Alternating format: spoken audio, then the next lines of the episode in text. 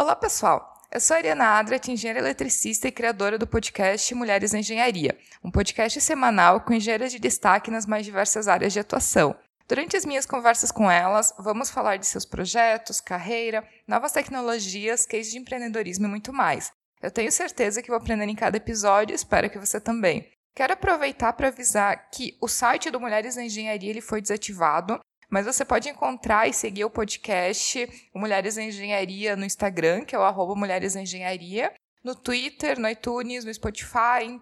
É, lugares para encontrar e para seguir o Mulheres em Engenharia não faltam. E se você ainda não encontrou Mulheres em Engenharia no Instagram, recomendo muito ir lá, porque estou sempre compartilhando alguns temas, alguns assuntos interessantes, lives, entrevistas, coisas, é, assuntos que eu acho interessante para quem está na área da engenharia então eu recomendo todo mundo seguir Mulheres da Engenharia. E a minha convidada para esse episódio é Mariana Kobayashi, engenheira química e mestre em engenharia de energia e processos de refino pelo Instituto Francês de Petróleo. Já atua há quase cinco anos em uma das principais companhias de oil and gas do mundo, atuando especificamente na área de data science.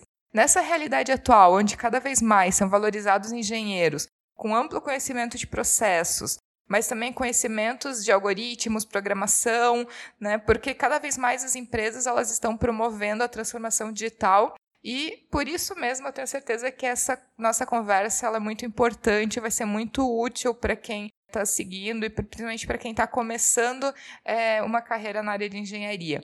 Eu tenho certeza que vou aprender muito com a nossa conversa e espero que você também.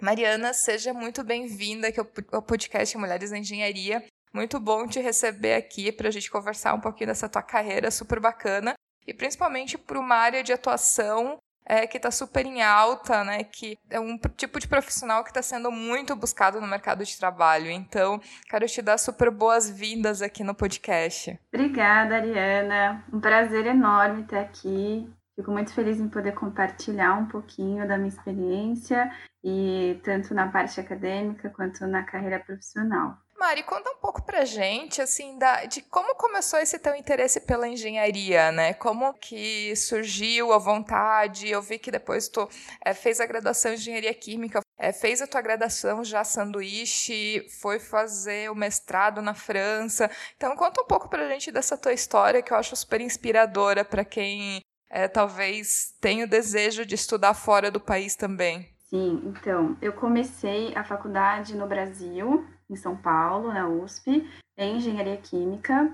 E durante a faculdade é, eu vim fazer esse duplo diploma, graduação sanduíche. E uma coisa que eu acho legal contar é que quando eu estava durante a faculdade, eu sempre pensava que seria impossível, que eu não conseguiria, que não teria vaga para mim, porque eu não era a melhor aluna da sala na faculdade. Eu fiz Grêmio, então eu me dedicava bastante no Grêmio, lá na Poli é, é um pouco diferente, a gente se dedica muito, tem, a gente tem até uma é, cafeteria, lanchonete, xerox, eu tinha, eu cuidava da parte administrativa dos empregados, então acabava que eu não tinha as melhores notas da sala, né?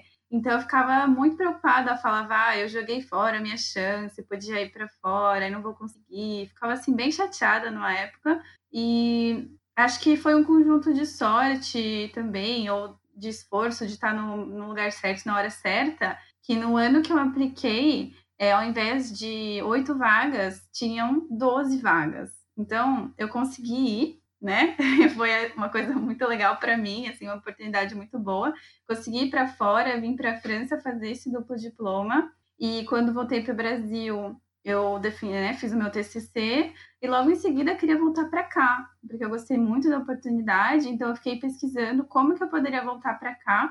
Eu acho que tem várias oportunidades, tanto a trabalho quanto acadêmica, doutorado, mestrado ou trabalhar, só que como eu não tinha passaporte, então acho que muitas brasileiras podem se encontrar nesse mesmo caso que eu, é, eu julguei mais fácil esse meio de mestrado, né, o meio acadêmico para vir para cá do que vir trabalhar direto por eu não ter passaporte. Aí eu apliquei para esse mestrado e consegui vir para cá. Então, na eu dei continuidade na minha experiência profissional, que eu tinha começado um estágio na área de petróleo, então eu peguei assim essa deixa, é, esse gancho do, dos meus estágios e consegui valorizar essa experiência para eu fazer um mestrado na área de energia e processos de refino, que foi essa segunda experiência que eu vim para a França e terminei o mestrado no final de 2018 e fui empregada nessa mesma empresa que pagou o mestrado. Então, também foi um dos motivos de eu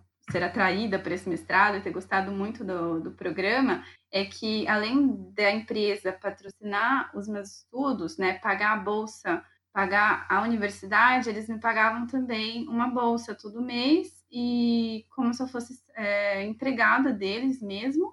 Então era bem confortável para viver, para me sustentar sozinha aqui, que também é uma coisa que a gente pensa, né, na nossa nosso lado pessoal da nossa vida, né? Não adianta a gente estar feliz só com as oportunidades do trabalho, também tem que levar em conta esse outro lado pessoal. Então foi um, um compromisso legal, assim, que eu achei vindo para cá nesse programa. Falando também do, do, do, tema, né, dessa tua é, vida já internacional, quando estava ainda na graduação, né, e já começando nessa vida de data science, então eu até queria que tu comentasse um pouco mais desse teu interesse já na engenharia química, pela área de hum, programação, pela área de algoritmos, né, de criação de, de algoritmos e de juntar um pouco a engenharia química, que na verdade é uma engenharia de processos, né, uma engenharia mais não tão relacionada a, a software, a, a, essa parte um pouco mais de tecnologia nesse sentido. Né? Mas quando tu estava na graduação já, tu ganhou, né, participou é, de um desafio da Honeywell de desenvolvimento de, de, de softwares, né? É, o desafio da Honeywell, que é para estudantes de engenharia, né? Para desenvolvimento de softwares. Então, é, eu acho muito legal nessa, como eu comentei já na introdução, a gente cada vez mais vê as empresas interessadas em alunos que conseguem aliar é, tanto essa parte de processo né, das engenharias, engenharia química, engenharia mecânica, engenharia elétrica, enfim, de todas as engenharias, com a parte de desenvolvimento de software, algoritmos que tenha conhecimento de programação, que tenha conhecimento de tecnologia. Então, eu acho muito legal tu comentar de como surgiu esse interesse para ti, né? Que eu acho que não é uma coisa muito comum entre é, os alunos da engenharia e deixar essa parte muitas vezes de programação para o pessoal que estuda especificamente engenharia de software, né? Mas isso, esse não foi o teu caso e é, de justamente de participar desses desafios internacionais, né? A experiência que isso pode te trazer e a tua recomendação também para é, quem tá nas, na, ainda está na graduação de ficar de olho nesses desafios, hackathons e, e, vários, e vários desafios né, que muitas vezes as empresas promovem, associações promovem, e da experiência que, que é participar disso. Então, se tu puder comentar um pouquinho. Então, esse desafio que eu participei da Honeywell foi durante a faculdade, a faculdade de duplo diploma que eu fiz aqui na França, e eles pediram para a gente formular uma solução para algum problema, algum problema do mundo. Aí eu escolhi um problema relacionado com a indústria do petróleo, que é o tratamento de efluentes da água produzida na parte de exploração. E assim, uma coisa engraçada é que na época eu ainda não trabalhava na área do petróleo, eu era engenheira química e não tinha ainda tido essa experiência na área do petróleo. É, foi tanto uma coincidência quanto também essa vontade minha de entrar na área, de aprender mais, acabei escolhendo esse tema e propus uma solução inovadora, né, que não, não existia assim nos papers, fui procurar, fazer um pouco de literatura e não achei é, esse tipo de solução. E aí eu fiz essa simulação. Então, eles têm um software que faz simulação de processos, então o objetivo era os estudantes usarem esse software e propor uma solução que nunca foi usada no mercado para algum problema, por exemplo, ambiental, de tratamento de resíduos, e foi esse que eu fiz. Aí é, fiquei muito feliz no final, eu ganhei esse, esse desafio e eles me pagaram uma viagem para o Texas para ir numa conferência deles. Fiquei uma semana apresentando o projeto lá e ouvindo também as outras soluções que a empresa tem. Então, o que, eu tirei né, dessa experiência foi que no começo, igual com o meu intercâmbio, eu não acreditava muito, achava que é, não era possível, que iam ter pessoas muito melhores do que eu, que eu não ia ganhar nunca, né? Que eh, pela minha solução ser simples em termos técnicos, eu não ia ganhar. E assim, acho que a gente não pode ficar pensando, não su subestimar tudo que a gente está fazendo e dar valor. Às vezes, uma experiência pequena ou uma coisa que a gente julga pequeno pode ser uma coisa muito legal no futuro e que outras pessoas vão valorizar. Então, aos poucos eu fui aprendendo isso, a valorizar um pouco mais o que eu estava fazendo. E, por exemplo, esse retorno da Honeywell foi uma das coisas que abriu um pouco os meus olhos, que assim, eu poderia estar fazendo alguma coisa legal e que eu não, não me dava conta disso. E aí é uma coisa, uma mensagem legal para passar para as pessoas é deles se arriscarem, tentar. Acho que tem várias oportunidades que a gente às vezes não arrisca, fica com medo de não, de não ter a capacidade ou achar que não, não consegue, né? Então, acho que a gente deixar isso de lado e tentar, o não a gente já tem. Eu sei que às vezes é clichê a gente falar isso para as pessoas, né? Mas tem várias oportunidades pequenas das empresas por aí, ou empresas grandes, que, por exemplo, essa da Honeywell, desse desafio, que eles querem né, fazer essa publicidade para o software deles, que as pessoas usem mais, então eles acabam fazendo esse tipo de desafio. E para a gente, estudante, super legal, né? A gente participar, ter contatos, fazer o nosso network com essa empresa, com as pessoas que trabalham já na área. Então, eu, eu super aconselho é, procurar esse tipo de hackathon, de desafio. Estou até falando em hackathon. É, esse ano participei de um hackathon mas já no meu trabalho. E até posso contar um pouco dele, achei muito legal. Nós tínhamos que propor uma solução é, baseado em dados abertos. Então, já entrando um pouco nessa área de dados, é, aqui na França, o governo está querendo, né, está dando muito incentivo para a gente usar os dados abertos. Então, eles criaram esse hackathon, próprio governo, para empresas, microempresas, startups ou mesmo pessoas civis é, propõem soluções baseadas nesses dados abertos para diminuir o consumo é, de energia das casas. Então, para, por exemplo, dar para uma pessoa um aplicativo para ela saber como que ela consegue consumir menos. É, se tem alguma, alguma reforma na casa dela, algum equipamento que ela pode trocar que vai fazer ela consumir menos, ou algum hábito de consumo, ou alguma ação que ela possa consumir menos. Tudo isso baseado em dados abertos. Então, isso foi é, esse ano, isso aconteceu.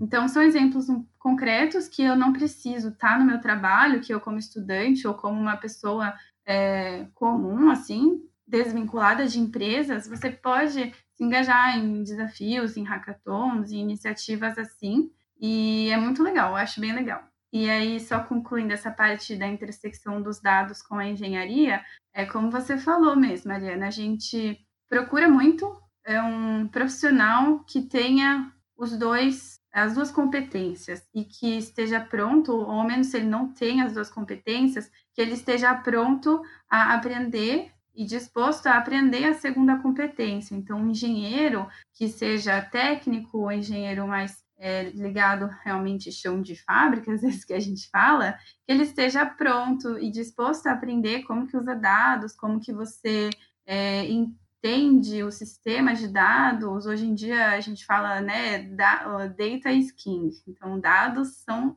reis, né, o rei, então a gente tem que valorizar, a gente valoriza muito os dados e acaba usando em tudo, quanto é canto, né, então o profissional hoje que está conseguindo ligar as duas áreas está sendo bastante valorizado. Então, durante a minha faculdade aqui na França, eu fiz já um curso que era ligado na modelagem de processos. Então, a gente já olhava para a química com viés de computação.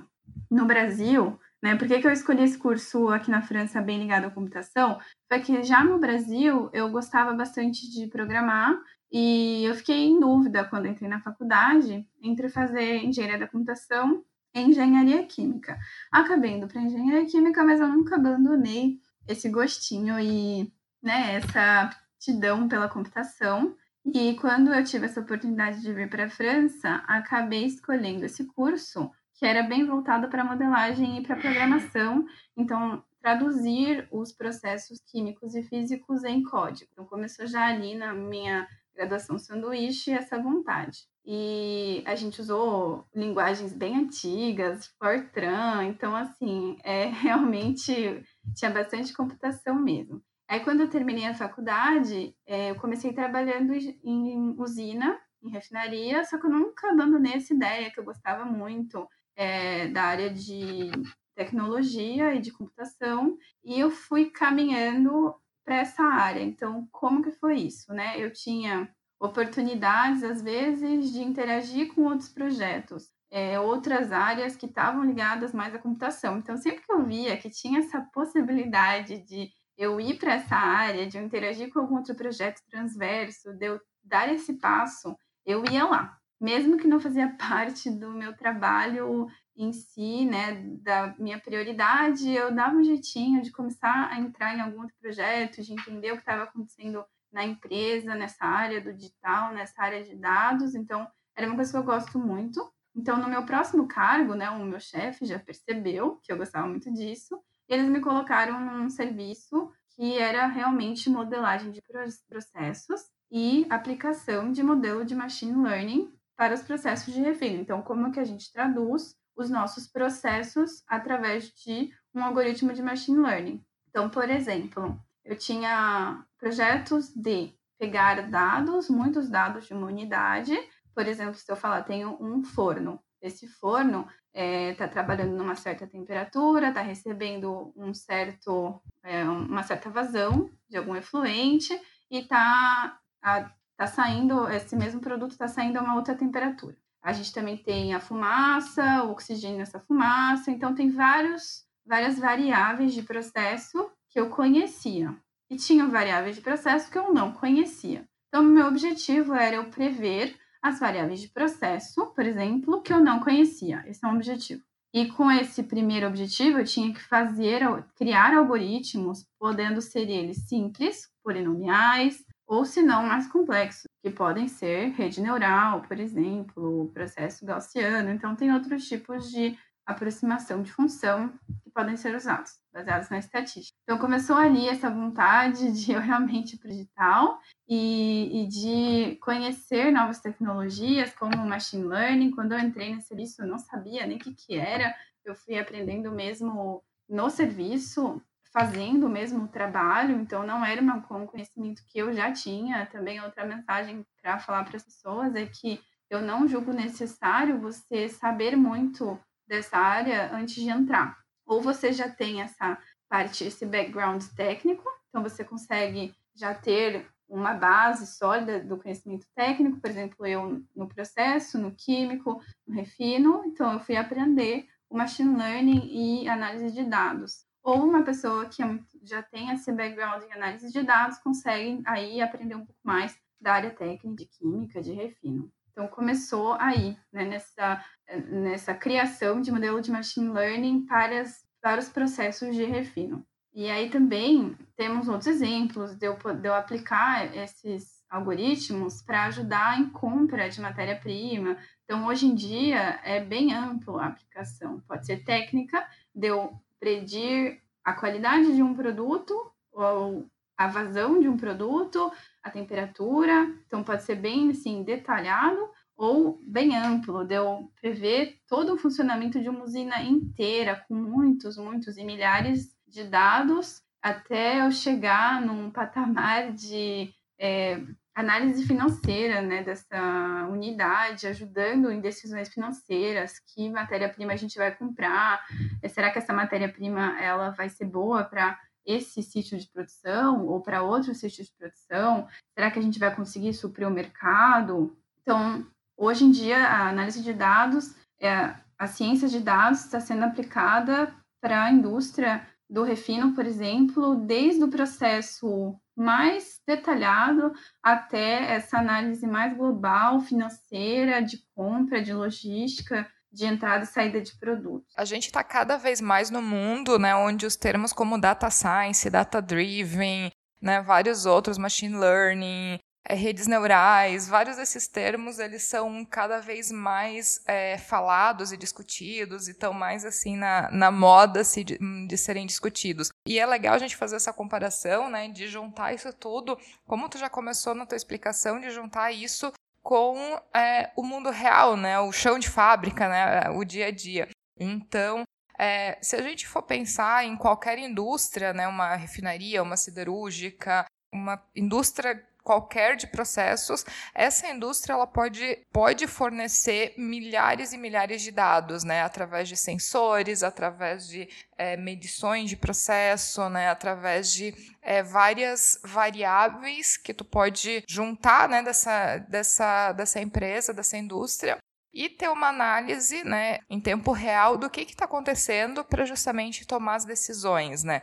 Então, é, quais são as vantagens que as empresas hoje elas estão vendo em ter é, uma indústria realmente conectada e uma indústria mais digital, né? No, em termos de ganhos financeiros, em termos de ganhos de decisão, confiabilidade, né? O que, que hoje é, as empresas, né, considerando é, a empresa, por exemplo, que é, tu trabalha, né, como, como a tua experiência, o que, que as empresas elas buscam e elas vêm de ganho usando realmente esses dados como benefícios reais para elas é, de ter as indústrias é, mais inteligentes e mais conectadas e com as informações mais disponíveis? Você tocou num ponto muito legal aqui, que essa importância que as empresas dão para essa área, né, que está surgindo cada vez mais com força, e eu acredito que eles dão muita importância. Até um exemplo concreto é durante a crise agora do Covid, a única área,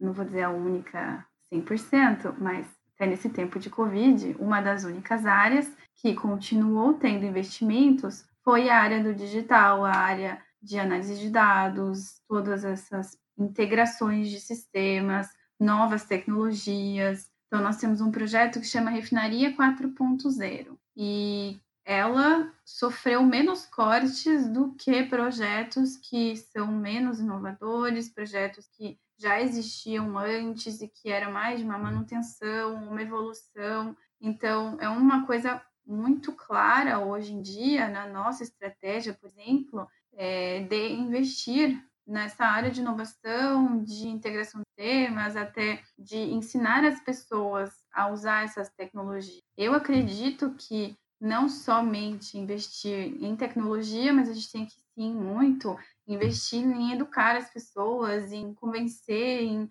sentar com ela e ver qual que é a melhor tecnologia para o problema dela. Muitas vezes a gente pode ter o melhor algoritmo de inteligência artificial que vai ajudar e que se aquilo, só que se ele não for adequado para o trabalho dela e para o dia a dia dela, ele não vai usar, né? Essa pessoa não vai usar esse software ou essa solução, ou vai usar de forma inadequada, e aí o ganho não vai existir, né? Então, acho que tem essa vontade da empresa muito grande em colocar em prática, em colocar, implementar essas novas soluções. Isso é com certeza uma realidade, mesmo em momentos de crise. Eu vejo que esses investimentos em digital continuam. E outro lado é a gente também é, se concentrar nas pessoas. Muitas vezes a gente fica pensando muito em tecnologia, tecnologia, acaba esquecendo que atrás disso tem pessoas, essas pessoas às vezes não estão prontas para usar essa tecnologia, ou essas pessoas às vezes não precisam de determinada tecnologia desse jeito, dessa maneira, neste momento. Então, acho que isso a gente ainda está aprendendo. Pelo menos onde eu trabalho, é, o nosso problema atual maior é esse: é a gente saber identificar a tecnologia certa para a pessoa certa, no momento certo e se adequar a ela. Mas com certeza essa área não sofreu tanto quanto outras durante essa crise. Esse é um exemplo legal assim de citar. E do ponto de vista das empresas, assim, o que, que elas buscam de, de ganhos com isso, assim? Qual que é a vantagem? Porque, assim, é um investimento grande, né? Que benefícios que a, que a empresa, ela tem de realmente usar esses dados? Porque, assim, até pouco tempo atrás, todos esses dados, eles simplesmente eles não eram coletados, né? Ou, por exemplo, as coisas não eram integradas. Então, existia um determinado equipamento, tinha alguns determinados sensores, né? Tinha algumas medições, mas muitas vezes esses dados eles estavam simplesmente visíveis em alguma IHM, em alguma coisa que tu realmente teria que estar tá no local do equipamento para é, ter acesso a esses dados e cada vez mais isso está conectado, ou seja, esses dados todos coletados na indústria é, vão através de uma rede interna para um sistema que realmente faz essa análise e, e avalia isso. Então, é, não importa onde tu, tu, esteja, tu pode acessar isso e pode ter, é, visualizar né, todos os é, vários é, KPIs de performance, vários KPIs de, é, de processo. É, e isso é um investimento muito grande. Então, assim, o que, que a empresa ela ganha de ter isso é, disponível e de realmente usar esses dados? E de realmente ter uma, uma indústria indo para a indústria 4.0, né? De ter uma transformação e, e ter uma indústria digital e conectada. Acho que uma das grandes características, assim, pontos positivos que a gente busca é a reatividade. A gente ter maior reatividade e maior conhecimento do processo. Então, baseando nesses dois, dessas duas premissas, conhecer todo o seu processo de forma mais rápida e de forma previsional, né? Hoje, saber o que, eu vou produzir amanhã ou qual é o funcionamento do meu equipamento, são dois pilares muito importantes. Então, um exemplo concreto seria a manutenção preditiva, por exemplo. Nós temos milhares de equipamentos numa unidade de produção, milhares de bombas, milhares de compressores, e esses compressores, essas bombas ou fornos, todos esses equipamentos custam muito caro, mas mais caro ainda é se esses equipamentos estão parados. Então, mais caro do que eu ter que comprar esse equipamento, para gente é horrível ter uma unidade parada. A pior coisa que pode acontecer é eu estar tá funcionando e parou e não consigo voltar a funcionar, voltar a produzir.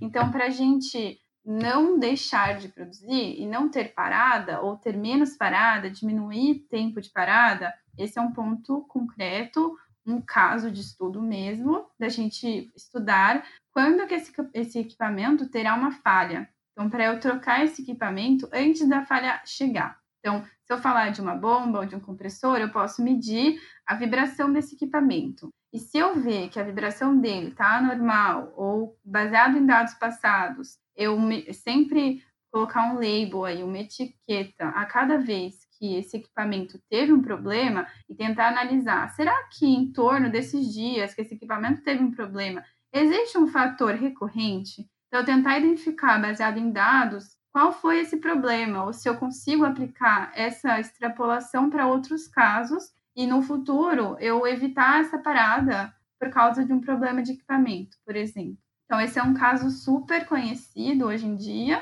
e que a gente busca chegar lá e aplicar realmente a manutenção preventiva para não parar equipamentos, não parar unidades, prever melhor nossos estoques, prever melhor o nosso a nossa manutenção também, o, o, recurso né, humano da manutenção, os funcionários, então, para a gente ter maior, de novo, aí, reatividade em relação ao processo inteiro. Outro caso seria nós podermos prever melhor o que nós vamos produzir para ver se a gente vai suprir o mercado, para eu conseguir calcular o mês inteiro qual que vai ser a minha produção de acordo com a matéria-prima disponível. E aí eu consegui saber se eu vou conseguir suprir o mercado, se eu vou ter algum problema de estoque, se eu vou ter algum problema de logística, se, por exemplo, é, eu vou ter barco né, suficiente, navio suficiente no, no tempo necessário para conseguir entregar o produto que eu quero. Então, tudo isso é muito interligado no nosso processo, tanto a parte logística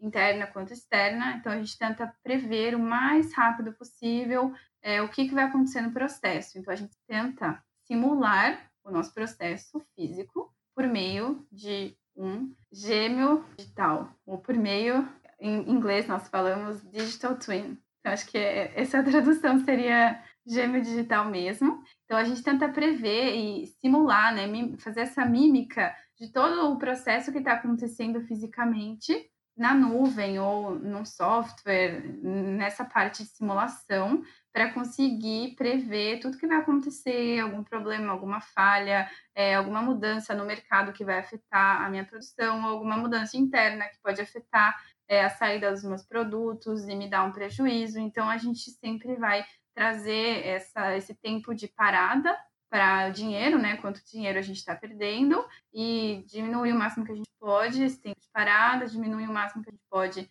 é, alguma perda de estoque, alguma perda de produto, perda de matéria-prima ou tempo que a gente fica é, esperando para produzir essa matéria-prima, se nós já temos um pedido para tal data. Então, tudo isso baseado em tecnologia, porque, como você comentou, os dados sempre existiram, só que a gente não usava da forma como deveria, ou a gente não sabia como usar, né, um tempo atrás. Então, agora a gente está tentando pegar esses dados e tratamento mais adequado com eles para conseguir tirar é, conclusões de negócios que vão ser benéficas para a nossa atividade. E Mari, outra curiosidade, né, também que eu acho interessante a gente comentar aqui, porque assim, o mundo mudou muito nos últimos meses, é, com pandemia, com coronavírus, muita gente trabalhando à distância, né? Então, eu queria que tu comentasse um pouco também de como que é o teu dia a dia de trabalho, né? Tu já está quase é, cinco anos é, numa das grandes companhias de oil and gas, referências no mundo, então eu acho é, uma experiência super válida. Então, assim, como que é o teu dia a dia? Trabalho também é, em outro país, né, com pessoas de, de outras culturas, né, entrar um pouquinho nessa, nesse quesito. E também como é que está sendo trabalhar agora nessa época de pandemia? Se está trabalhando de casa, continua é, trabalhando normalmente? Conta um pouquinho para gente é, do, mais específico do teu trabalho.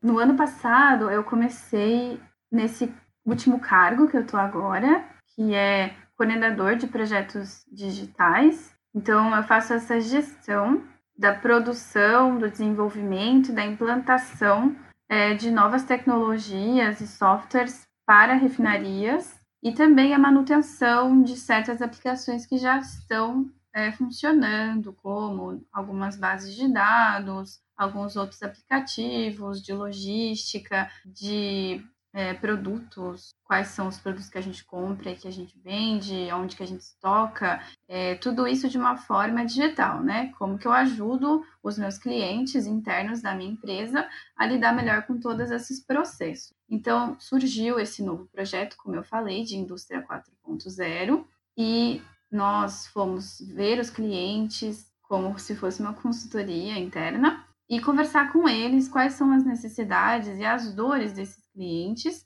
E esses clientes foram citando as dores deles, todas essas pessoas que são engenheiros ou operadores, técnicos das refinarias, citando todas as dores que eles têm. Então, a primeira coisa que eu tinha que fazer é entender todas as pessoas, e quais são os processos que eles desenvolvem e como que eles trabalham, o cotidiano deles mesmo, né? Ah, eles vão pegar um arquivo Excel, vão fazer copy-paste dessa parte ou não, eles vão pegar o SAP ou vão pegar um outro programa. Então, assim, entender realmente o que aquelas pessoas fazem, quais são as dores delas. E um segundo passo é eu identificar se tem alguma dor que é recorrente, para eu tentar, de uma forma mais é, abrangente, responder e sanar as dores desses meus clientes internos da minha empresa. Então, identificando essa dor que a gente quer tratar primeiro, que pode trazer um resultado mais rápido para a empresa ou um resultado mais rápido para os próprios clientes e que gere uma receita maior, com menos investimento. Então,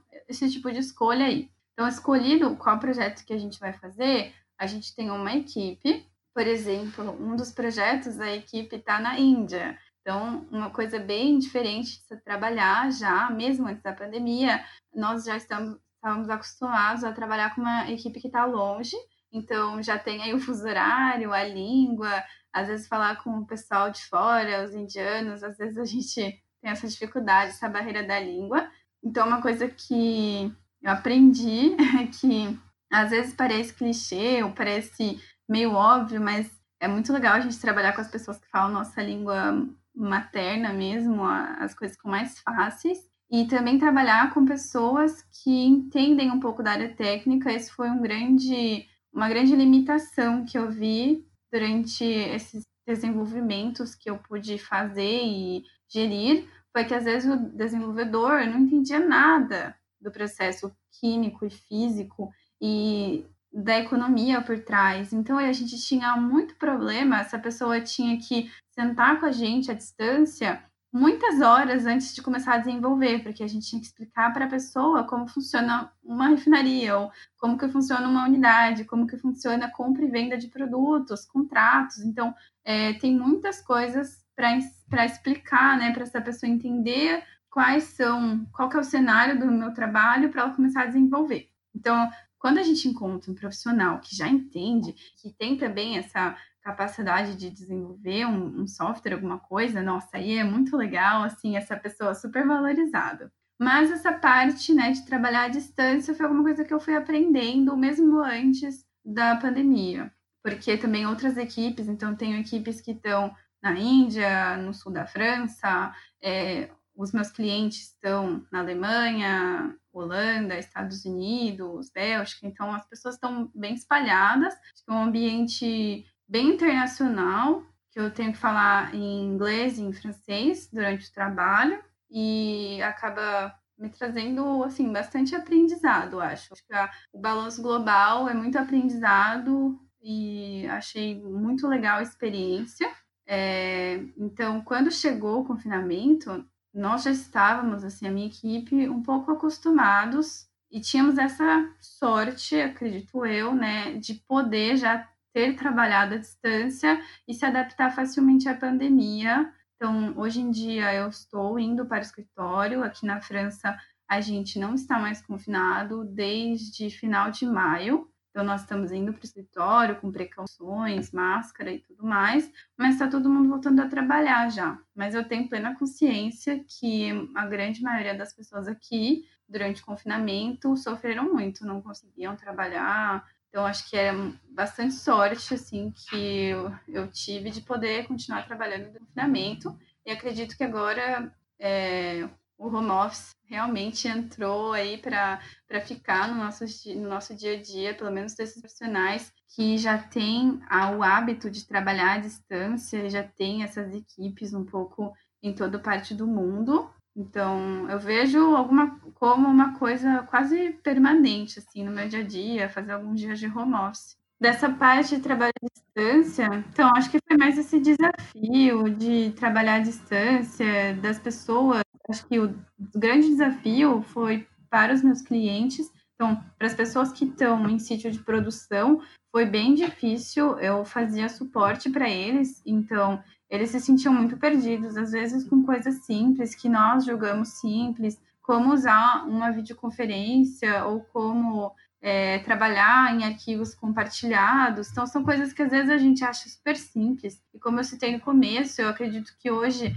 essa onda de indústria 4.0 está muito dependente também das pessoas, das pessoas conseguirem usar as tecnologias e se adaptarem a elas. Então, foi o que eu senti desses meus colegas, que eles tinham bastante dificuldade, às vezes, em trabalhar na, da casa deles e que eles queriam muito voltar, assim, para a refinaria, porque achavam muito complicado, não tinha essa, esse hábito de trabalhar em casa e eram uma limitação bem grande para eles.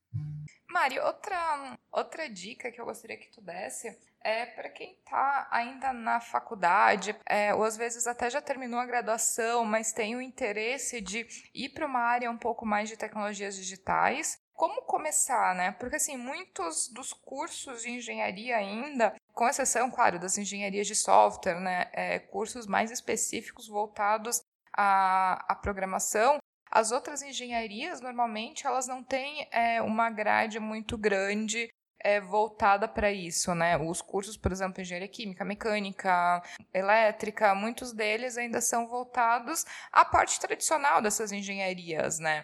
Então, as grades curriculares, elas ainda muitas vezes não acompanharam essa mudança. É, qual a tua indicação de, às vezes, alguém que está estudando e tem interesse de começar a buscar essa área, né?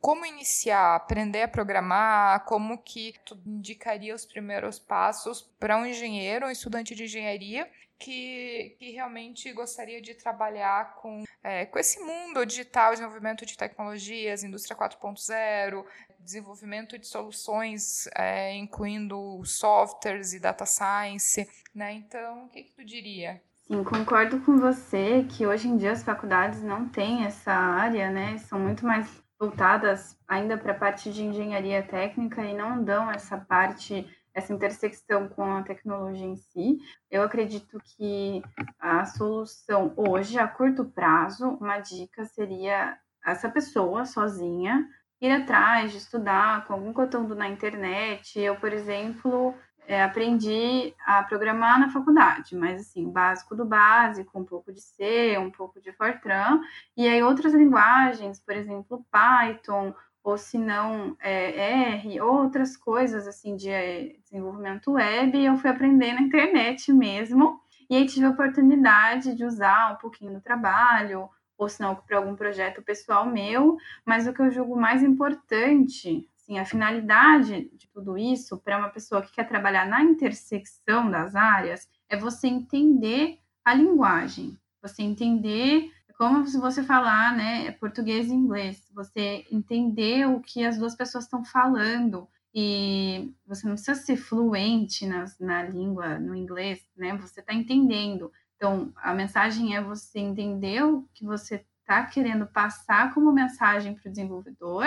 Por exemplo, no meu trabalho, eu não preciso fazer o código da minha aplicação, mas eu preciso ah, fazer auditoria do código de uma pessoa que fez a aplicação. Eu preciso fazer é, as citar todas as funções que eu quero que essa ferramenta tenha, citar todas as coisas visuais, é, a interface visual, o back-end, o front-end, tudo que eu quero que a pessoa desenvolva. Então, não preciso eu ser muito expert, eu saber fazer o código do zero, mas eu preciso saber ler um código. Então, é diferente, né? A gente ter que entender e saber fazer do zero. Eu acho que para a gente conseguir entender, dar esse passinho, subir o primeiro o segundo degrau, a gente consegue sim com a internet ou com algum curso extracurricular, com alguma especialização que você tenha condição de fazer, tanto por tempo, tanto financeiramente, consegue sim suprir esse gap, essa diferença aí, essa falta de, é, de conhecimento nessa área. Então, no meu caso foi isso. Eu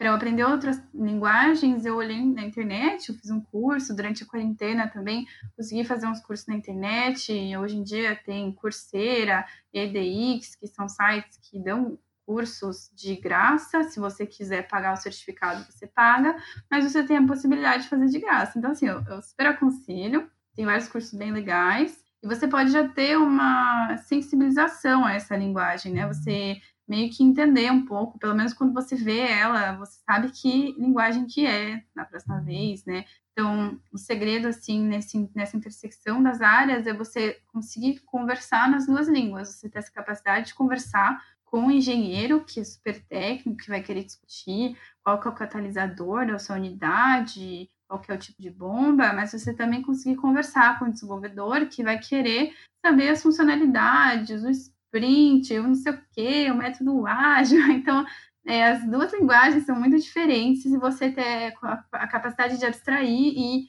entender as duas e falar assim para o cara desenvolvedor, olha, não, a produção ela não se faz tão, tão rápido, né? A, as pessoas que estão na operação, elas precisam de mais tempo para testar o seu aplicativo, ou elas precisam de mais tempo para definir todas as funções, ou não, ou ao contrário, ah, elas já querem para agora. Então, assim, você ter essa, essa capacidade de falar as duas línguas. Então, eu aconselharia para uma pessoa que está começando, né, e não teve oportunidade de fazer na, na faculdade, ela primeiro buscar um conteúdo gratuito. E aí, se realmente ela vê que ela quer ir para essa área, que ela quer e tem a oportunidade e que ela está precisando de mais conteúdo, aí você pode procurar algum conteúdo pago que seja uma especialização, que te dê um diploma, né? Não precisa fazer uma segunda faculdade, talvez nesse momento. Acho que hoje em dia a gente tem olhado talvez um pouco menos para o diploma e testado essa pessoa mais, né? Visto, vendo como ela trabalha no dia a dia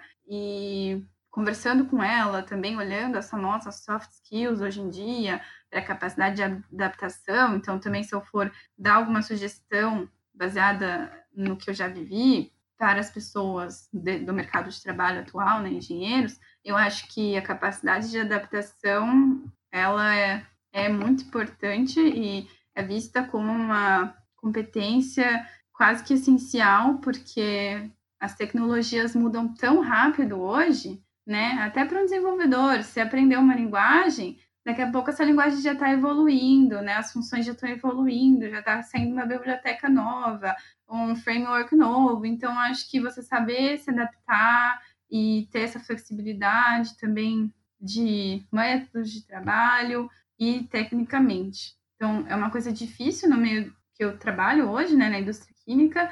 Eu julgo que é uma indústria bem tradicional e que as pessoas estão acostumadas a trabalhar de uma forma bem tradicional, e você falar para ela, olha, a gente precisa abrir a mente, né? Precisa inovar, precisa trocar a equipe, ter uma equipe diversa e trabalhar de com um método ágil, é uma barreira bem grande aí. Então, assim, mesmo falando de métodos de trabalho, acho que também tem como ler um pouco na internet, um pouco de método ágil, de DevOps, de todas essas outras coisas, métodos de trabalho à distância e de desenvolvimento.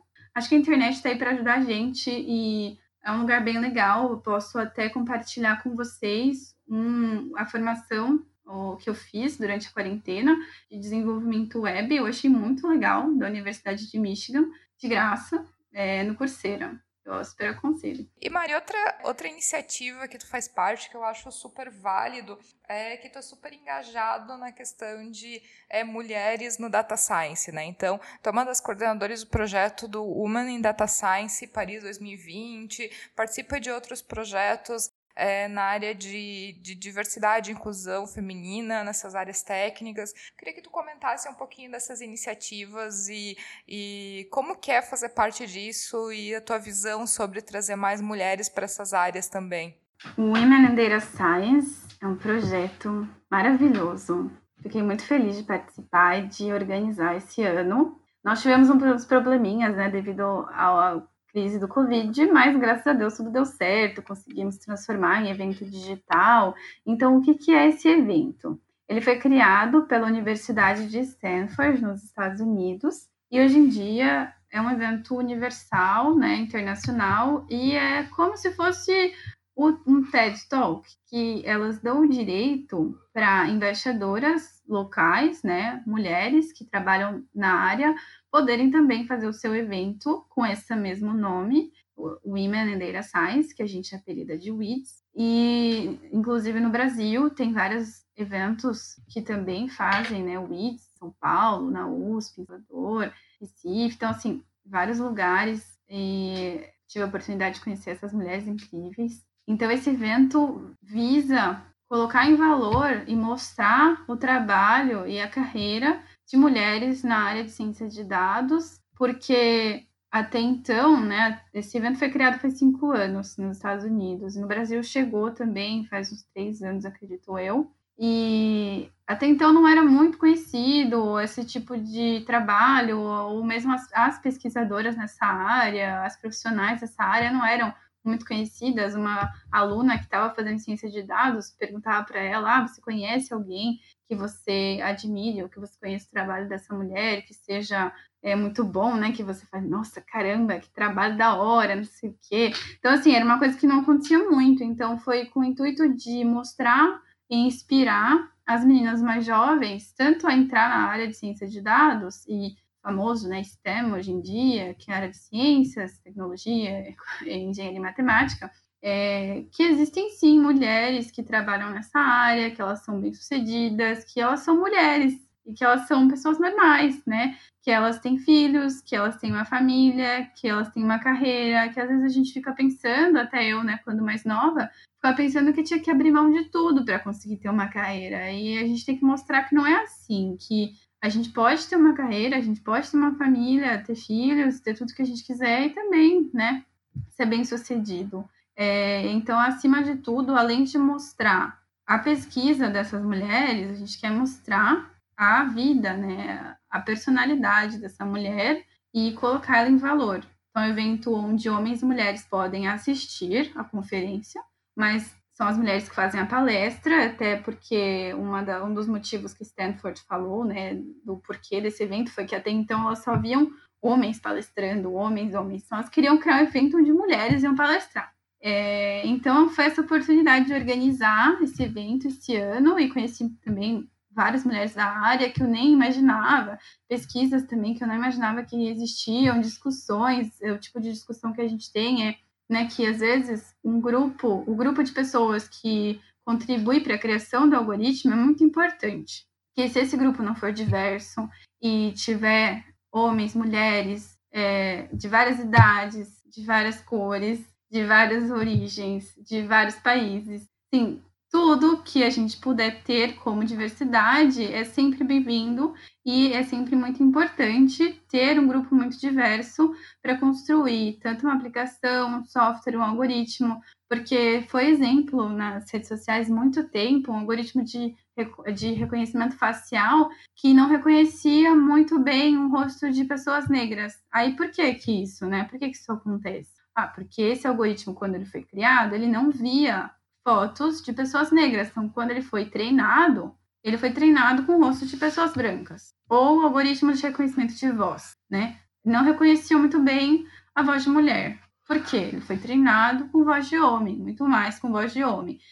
Então, é muito importante a gente, desde a construção de tudo isso, né? Porque a gente fala, ah, inteligência artificial, dados, é muito bom, né, para o nosso dia a dia, pode ser muito bom, mas também pode ser perigoso e fazer mal para as pessoas, né? Então, a gente tomar muito cuidado como a gente usa essas tecnologias para não agredir ninguém, não deixar ninguém de fora, não excluir ninguém, não ter esse preconceito de algoritmos, né, que a gente chama, construir um algoritmo que tem algum preconceito por trás. E então esse evento ainda vai acontecer. O nosso esse ano em Paris vai ser no dia 14 de setembro, às 18 horas aqui. Vai ser em francês, mas vamos colocar, tentar colocar mais tarde uma legenda em português, em inglês. O YouTube tem essas funcionalidades aí. Então, para quem quiser assistir, a gente, eu também posso deixar o link aí.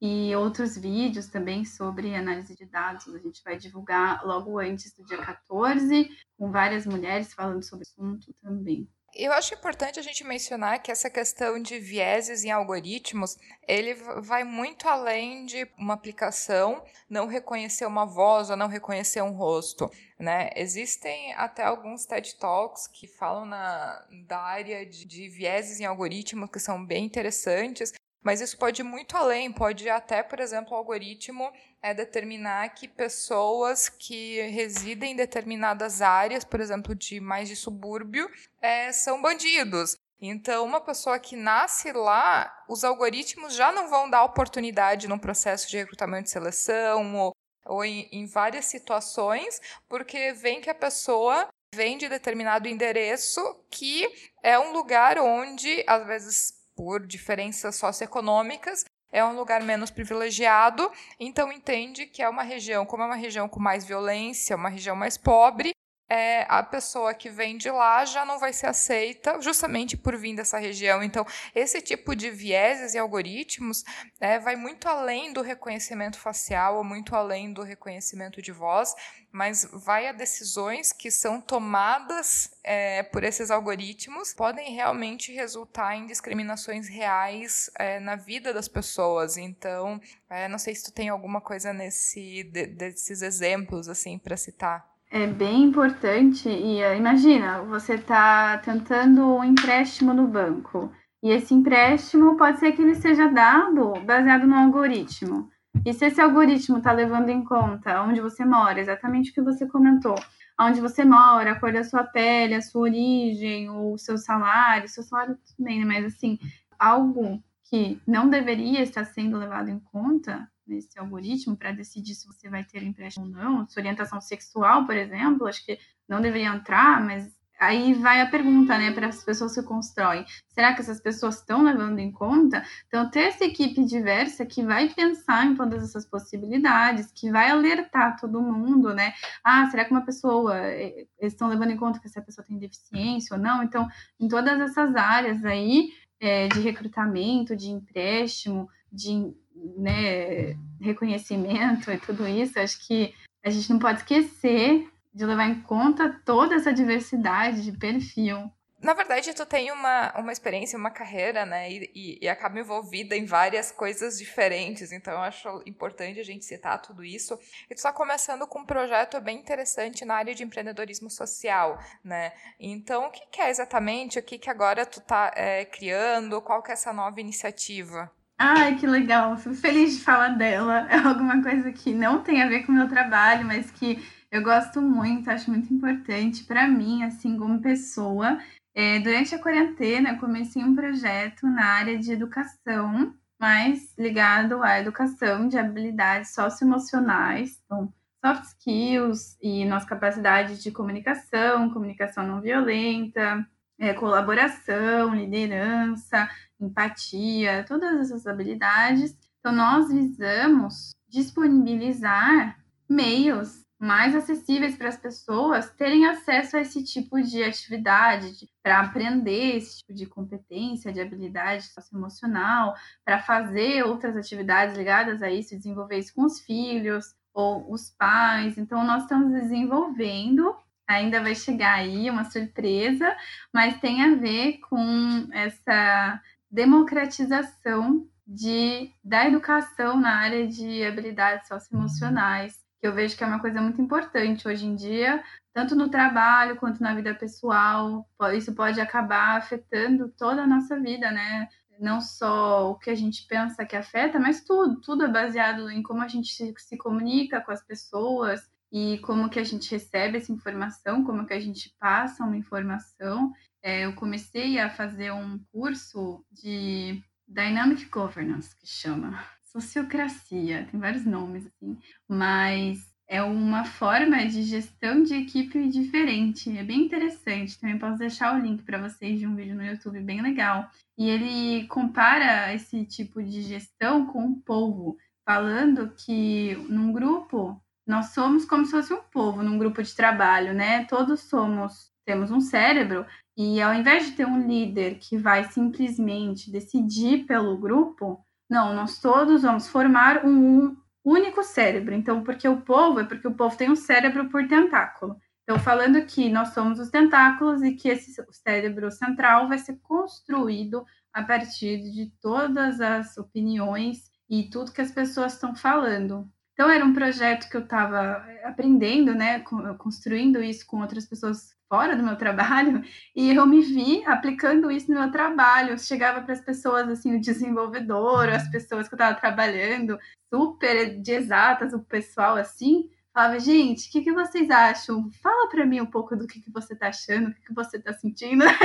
Aí o pessoal falava assim para mim, olhava, nossa, mas o que, que aconteceu, né? Então, acho que foi um aprendizado para mim também. Eu, quando eu comecei a estudar esse tipo de teoria para também levar isso para as pessoas, comecei a aplicar no meu dia a dia, a pessoa falava, uai, o que está acontecendo, né? Acho que é uma coisa, foi assim, bem legal. Eu gostei muito quando eu tive esse retorno de alguém que tinha percebido nessa mudança. Mas então, o projeto é nessa área e eu quero muito poder contar para vocês no dia que eu lançar isso mesmo, que vai vir com tudo e esperamos muito conseguir trazer essa democratização dessas competências emocionais. Para quem quiser saber mais desses projetos, quando for lançado, quem quiser te conhecer um pouco melhor, entrar em contato, como que eles te acham nas redes? No LinkedIn, meu nome é Mariana Kobayashi.